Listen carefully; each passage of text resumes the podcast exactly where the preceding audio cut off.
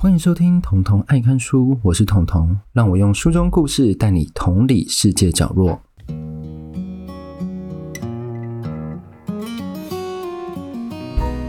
好，今天来到我们的第三十七集。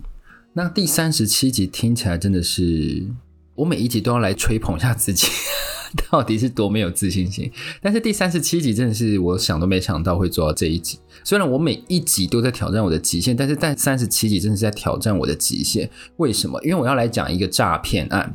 在讲诈骗案之前，其实我上一次讲诈骗案是在什么时候？大家还记得吗？不记得也没关系，等下就去听，好不好？就是第十集，那个时候有一本书叫做《鲸吞亿万》，是讲刘特佐的故事。那刘特佐就是关于整个国家级的诈骗，其实是非常厉害的。那其实你说在金融的诈骗史上，已经有非常非常多的案子，像马多夫大家都很熟知的庞氏骗局，还有呢。Netflix 最近也上了很多诈骗，来像比如说 Tinder 大骗局，大家还记得 Simon 吗？对，大家都想变 Simon，因为 Simon 到现在还没有被抓。哎，我这样是不是剧透了？Simon，没关系，你就是被爆雷喽，Sorry。好，再来第二个呢是创造安娜，创造安娜我还没看完，所以没办法爆雷给你。但是这一些呢，都想要告诉我们什么？其实诈骗真的是一种可行的手法，为什么？因为在我讲《鲸吞亿万》那一本书的时候，大家还记得刘特佐有被抓到吗？没有哦。为什么？他把自己财产跟中国利益交换条件之后，他就得到中国的庇护，所以刘特佐到现在还是无消无息，没有被抓到，而且他身上还有数十亿美元，数十亿美元呢。数十亿美元，以防大家不知道 数字有多大，我先跟各位讲，这就是这么大。等一下会来讲说这个数字到底到底有多大。好，那今天要探讨这个故事呢，它其实并不是为了钱去诈骗你的。像比如说，我们都知道听的大骗局，像我们都知道刘特佐，他就是想要变得非常有钱，所以他去诈骗。但是呢，我们今天要讲的这一本书叫《Bad Blood》恶血，主角就是伊丽莎白。他当时是就读斯坦福大学大二，对于生物科技非常有热忱，所以他在大二的时候就辍学了。在二零零三年的时候，创立一间公司叫 Theranos，它是由 Therapy 和 Diagnosis，一个叫疗程，一个叫诊断，两个英文字接起来叫 Theranos，这是医疗检测公司。这家公司主打了，你只需要用一个非常非常小型的采集器，就可以精准检测出身体的各种疑难杂症。这个原理是怎么采血？那这采集器就很像是一个小型的火箭的装置，其实你只要轻轻的扎一下手指，没有什么，就是这样，好像被蚊子叮一下那种感觉啊。我太夸大，但是就类似这样的感觉。这个仪器它就会自动透过活塞原理的方式，让这个血直接进到奈米容器，他们称这采集器叫奈米容器。最后呢，再将这收集来的血放到他们的独家检测仪器，叫做爱迪生，放进去之后，所有的检测都能完成。他当时是宣称说，爱迪生可以检测出几十种的检测哦。它基本上是一个原型机哦，其实就是买西门子的机器回来改一改之后，就变成一个爱迪生。它可以做检测，就只有免疫测定而已。检测基本上会分成四种测定，第一个叫免疫测定，第二个叫普通化学测定，第三个叫血液测定，第四个叫仰赖 DNA 测定。但是我们可以从书中知道，爱迪生可以做的就只有免疫测定。那其他这些测定，他们都宣称可以做到，那怎么来的？为了解决这个问题，他们也是苦心去研发另一台机器，叫 4S。然后这个的来源是来自于伊丽莎白她的偶像贾伯斯，因为当时他发了一个 iPhone 4S，所以他们就把这一个计划叫做 4S 机器。所以呢，以这个原型之后，他们就开始透过这个机器去研发说，哦，其他测定也要可以做到。爱迪生只是一个原型机，那它也不算什么原型机，它就只是把西门子机器拿过来改一改。其实当时在市面上已经有很多商用的分析仪了，但是都非常非常大台，而且呢，都只能一种测定。伊丽莎白她想要达成的就是说，我只要扎一下。我这四种测定全部都可以测，这很广，这个就相当于什么？你去医院要付好几万块的自费检测，你才有办法测到这个。但是它只要一滴到两滴血就可以测定就所有的杂症。那想当然了，你如果不是局内人的话，其实没有办法去找出错误。为什么？因为呢，伊丽莎白真正厉害的并不是她的技术，她真正厉害的，我看我这本书，我有三个分析的原因。我来第一个。第一个是他有一个非常非常你看到之后下巴会掉下来的一个董事群，基本上都不是医学相关背景的人，都是政坛大佬。我讲第一个你就吓死，季辛吉，大家听过吧？他讲过最著名的一句话是什么？对于台湾人，中国十年内不会打台湾。这句话大家可以去查一下。对，那时候我想说，对季辛吉就这么有印象，原来就是因为这句话。第二个是乔治舒兹，那他已经在去年去世了，然后享年一百岁。第三个呢是海军上将，你就这样说他的势力有多可怕？你看到这样子的董事群，请问你敢质疑这间公司吗？其实你不会想要去质疑这间公司，因为连军方政坛都没有怀疑他，而且都是直接变成董事哦。董事的话来讲的话，公司出了什么问题倒掉，你是要负很大的责任，甚至你董事也是要负责任的哦。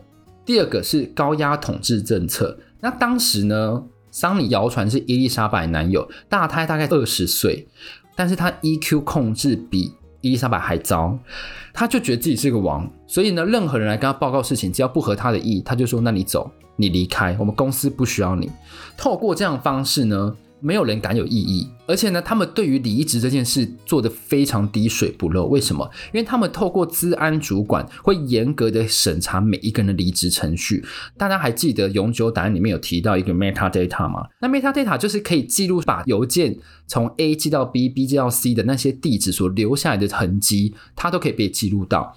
如果你被公司发现说你把公司的信件寄到你的私人手机的话，他们会要求你把手机拿出来当场删除有关他们的信件，甚至他会要求你把所有信件都删除。你根本没有证据可以控告伊丽莎白，为什么？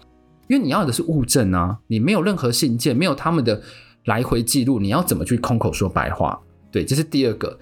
第三个呢，就是他们请了一个超强的律师 David。那 David 呢？他最大的事迹是什么？他之前有受过美国司法部的请托，向微软提出反托拉斯诉讼，最后还赢了。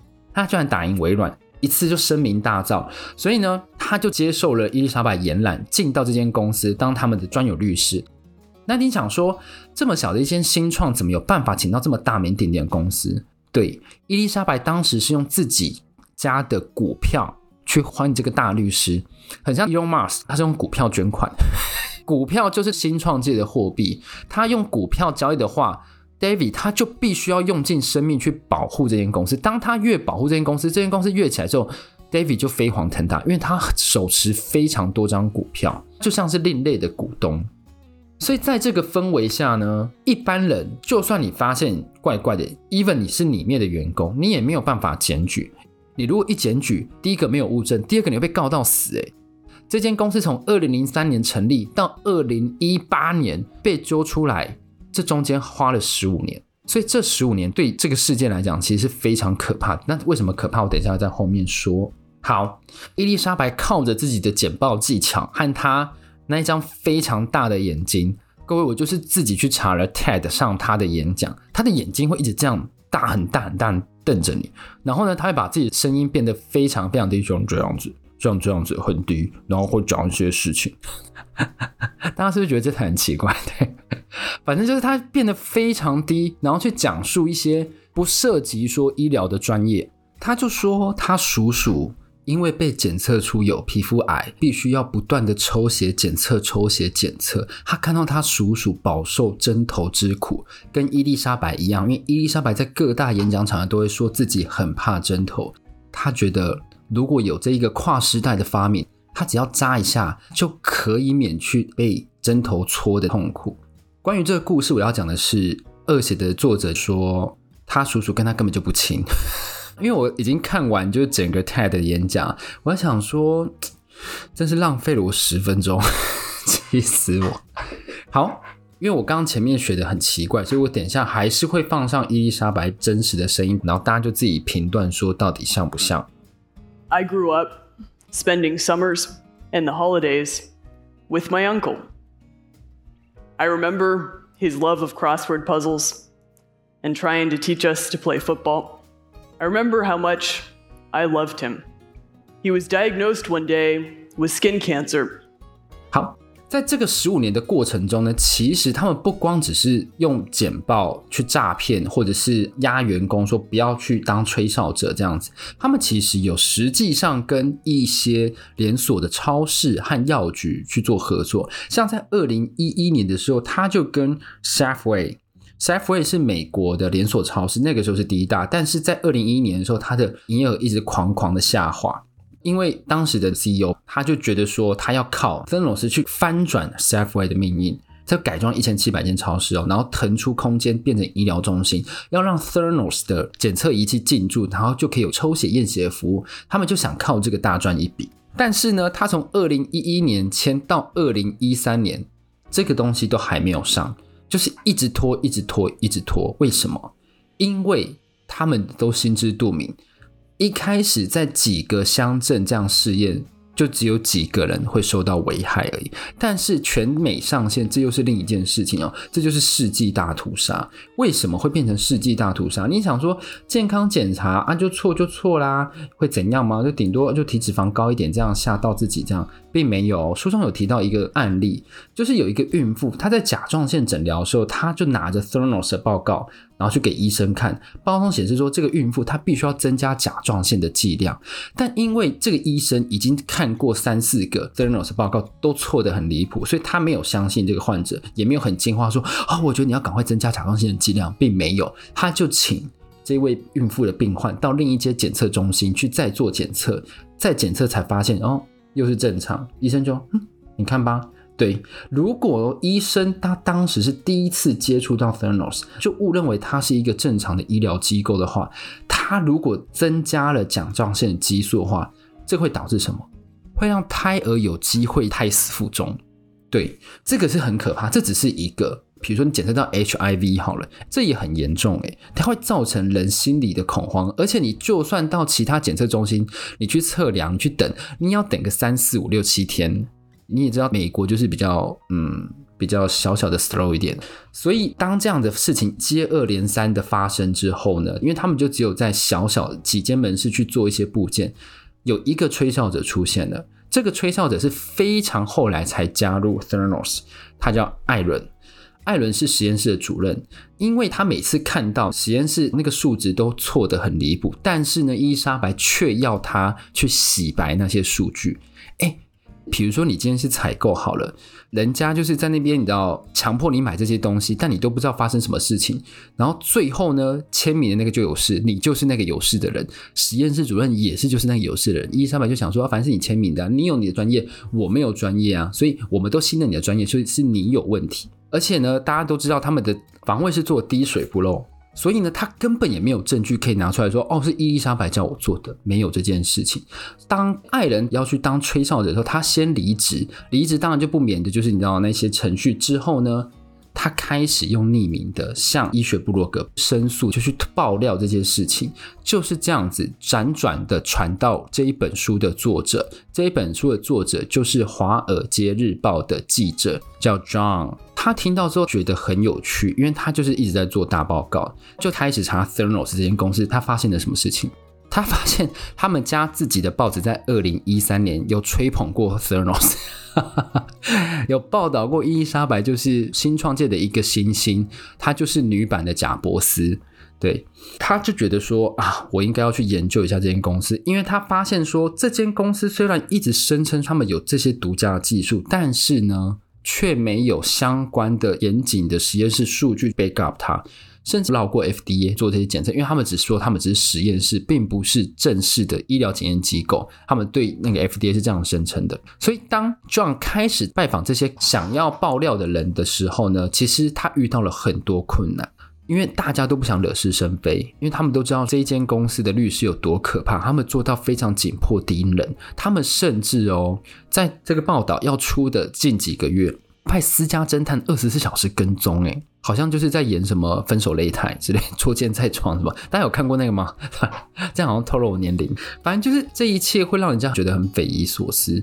就在壮快要撑不住压力的时候，因为呢，那个律师直接杀到《华尔街日报》，然后用二十四小时轰炸说，你们不撤销报告就把你这间报社告到倒掉。他直接就威胁《华尔街日报》，你就知道那个 David 有多无法无天的一个律师，强到无法无天，玩弄法条，法条就是他的 backhand，他想要怎么样就怎么样，他只要知道怎么激怒你，你的证词就没有可信度了。他用这一招击破了很多尝试要告发 Theranos 的人。那当然壮也不吃这一套，因为他的编辑觉得说壮也没有写错，他的那个爆料都是有凭有据的。所以，当他这一篇嘣爆出去的时候，Theranos 就记说，请你马上撤下这个报道，因为你这已经危及到我们的商业机密。我每次读到这里都想说，Theranos 居然觉得诈骗是一个商业机密，我觉得他们这 独家商品是诈骗，对，所以呢。他们警告之后，John 才不理他们，因为 John 又掌握到更多更多线索，像比如说 FDA、CMS 也开始注意到这件事了。诶，这间新创独角兽公司很奇怪哦，他们这个技术有这么厉害吗？开始去突袭抽查他们的实验室，才发现原来。爱迪生他的检测数值离谱的夸张，而且呢，他号称爱迪生可以检测八十四种，其实就只有十二种透过爱迪生检测，而且那些数值还错的离谱。